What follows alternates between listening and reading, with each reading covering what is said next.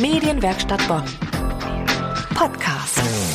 Hallo aus der Medienwerkstatt Bonn. Eine Nacht vor Allerheiligen. Da feiern viele Halloween, die Nacht des Grauens und ziehen als Vampire oder Hexen verkleidet um die Häuser. Ja, und da wollten wir von der Medienwerkstatt uns mal ein bisschen mitgruseln. Ich heiße Ulrike Ziskofen.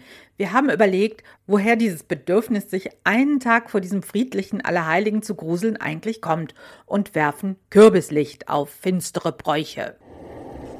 Wenn der Gilpart, wie der Oktober früher wegen der gelben Laubfärbung auch genannt wurde, überging in den Nebelung, den nebligen November, dann braute sich immer schon so ein merkwürdiger Gefühlsmix zusammen aus Wehmut und Freude. Der Sommer ist vorbei, der Winter steht vor der Tür, aber die Ernte ist eingeholt. Man kann sich jetzt ausruhen. Ich bin Lydia Papenfuß aus der Redaktion der Medienwerkstatt.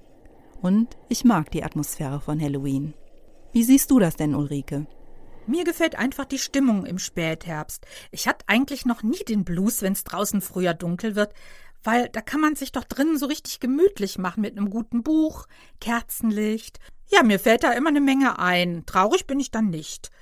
Und Nadine, was machst du so morgen an Halloween? Ja, hallo, ich bin Nadine Zeitler und habe ein Halloween-Party-Rezept für euch mitgebracht, was für die lustige Party nicht so gruselig. Also mir macht sowas Spaß. Es gibt bei mir Apfelmonster, also eine eher gesündere Rezeptvariante. Diese leicht gruseligen Apfelmonster sind schnell gemacht.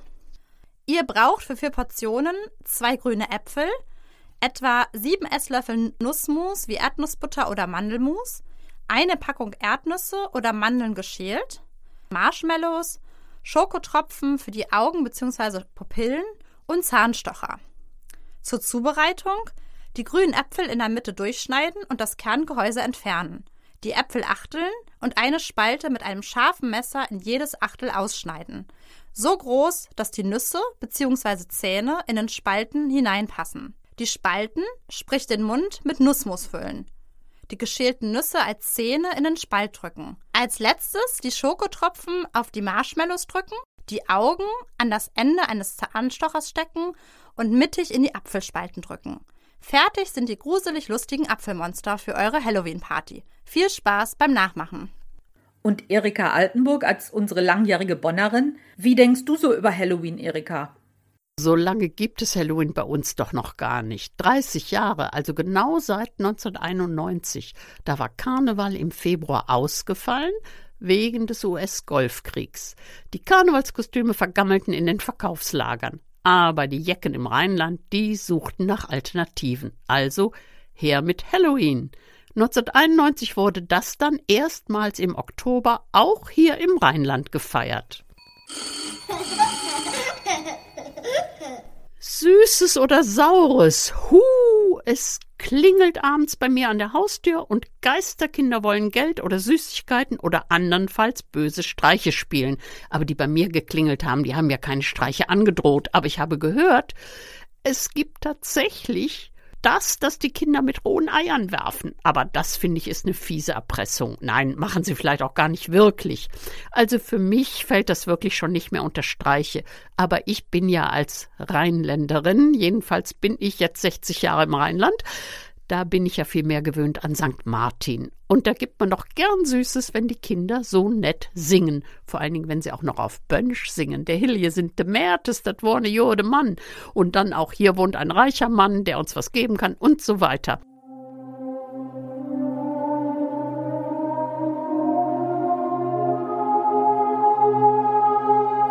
Ich bin Jackie Fegers und Halloween ist für mich eher ein Spaß ist ja eigentlich auch kein gruseliges Wort, so aus dem Englischen zusammengeschnurrt für All Hallows Eve, Vorabend von Allerheiligen.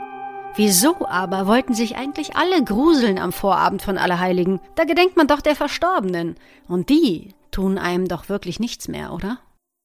Das mit den friedlichen Toten sah man früher mal ganz anders, vor allem in vorchristlicher Zeit. Ich bin Finn Weiden aus der Redaktion. Zum Beispiel in Irland bei den Kelten, die da ansiedelten, ein paar hundert Jahre vor Christi Geburt.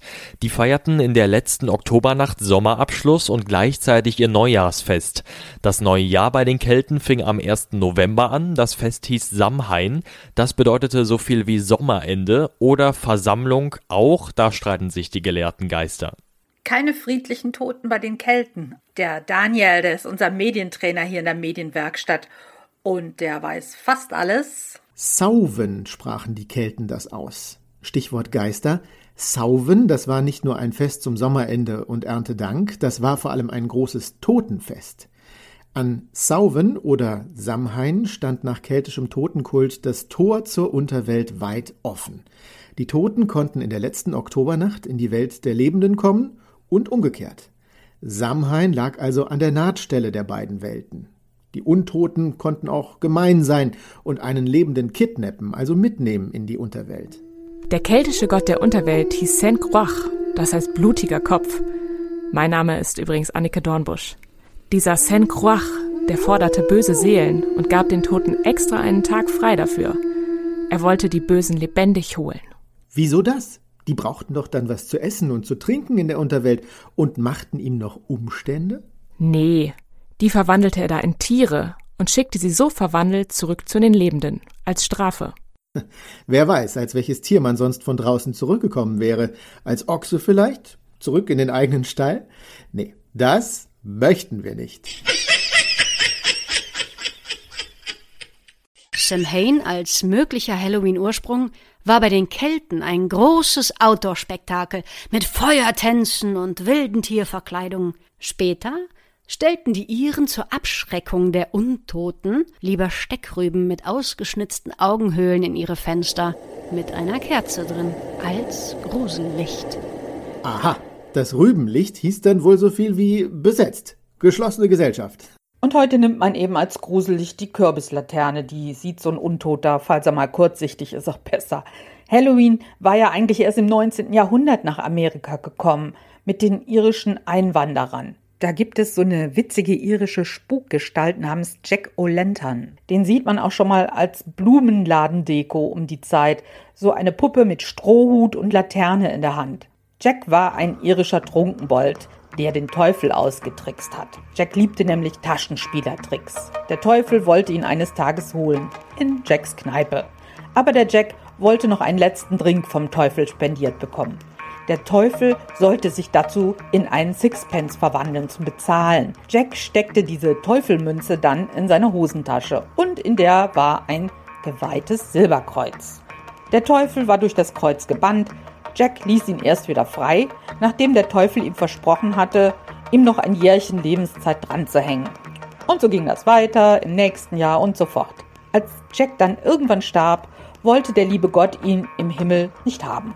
Der Teufel wollte ihn auch nicht mehr und schmiss ihm aus Wut noch ein Stück glühende Kohle hinterher aus dem Höllenfeuer. Jack steckte die Glühkohle in seine Laterne als Weglicht. Tja, und seitdem wandert der arme Jack eben als Wanderer zwischen den Welten, bis sich irgendwann einer seiner erbarmt, ob im Himmel oder in der Hölle. Ich bin Dana Schuster aus der Redaktion und als ich noch studiert habe, das ist jetzt schon ziemlich lange her, habe ich mich sehr für die alten Bräuche interessiert und den Ursprung von Halloween mit dem Fest selbst kann ich gar nicht so viel anfangen, wie es heute gefeiert wird.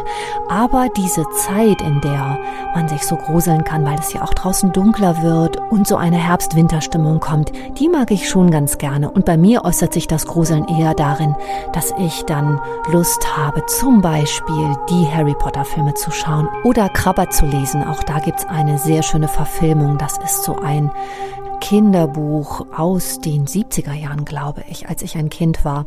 Und auch da geht es um geht es Magie, Magie, und um Zauberei. Samhain lebte weiter als Halloween. In Irland, den USA, überall, wo man das feiern will. Bei uns ja auch. In Irland selbst wird's nur noch vereinzelt gefeiert und dann ganz traditionell. Mit Familie und Freunden zu Hause. Es gibt meist Barm Breck, ein Orakel-Früchtebrot, Darin eingebacken sind Münzen, Erbsen und andere kleine Symbole, mit denen die Zukunft gedeutet wird. Zum Beispiel steht ein Ring für eine nahe Hochzeit, eine Erbse für das Gegenteil, also unverheiratet bleiben, ein Zweigelchen von einem Ast bedeutet Ärger, eine Münze steht für ein erfolgreiches neues Jahr oder künftigen Geldsegen. Jedenfalls wird es lustig gefeiert und es wird gut gegessen. Stichwort leckeres Essen. Was kommt denn bei dir Halloween Gutes auf den Tisch, Erika? Also jedenfalls passend zu Halloween oder zu Kürbiszeit, Spaghetti-Kürbis. Die gibt's jetzt an jeder Ecke, aber eine Weile gab's die ganz selten und die kann man auch nicht beschnitzen oder was, irgendwas draus schnitzen. Da schneidet man den Deckel ab, holt das flusige Zeug raus und rein kommt eine Mischung aus Sahne und Parmesan und jetzt kommt das Wichtige diesen Kürbisdeckel wieder draufsetzen, schön sicher platzieren in einem Metallgefäß und dann in den Backofen eine Stunde, anderthalb Stunden wenn sich die Fäden lösen, sehen die aus wie kleine kringelige Spaghettis und es ist super lecker. Also unabhängig von Halloween. Also ob sie das gerade an dem Abend vor Allerheiligen machen oder ein andermal mittags oder abends, völlig egal. Jedenfalls ist es lecker. Und ich freue mich natürlich dann auch schon auf die Weihnachtszeit, die Vorweihnachtszeit. Aber jetzt ist erstmal November und es ist alles unterhaltsam. Tja, Grusel hin, Geister her. Wir Rheinländer feiern doch immer gern. Und warum nicht auch bei Halloween mitmachen? Jeder pickt sich sowieso seine Rosinen raus aus dem ganzen Zauber. Mein Name ist Ulrike Ziskofen. Lassen Sie sich nicht von den bösen Geistern kidnappen.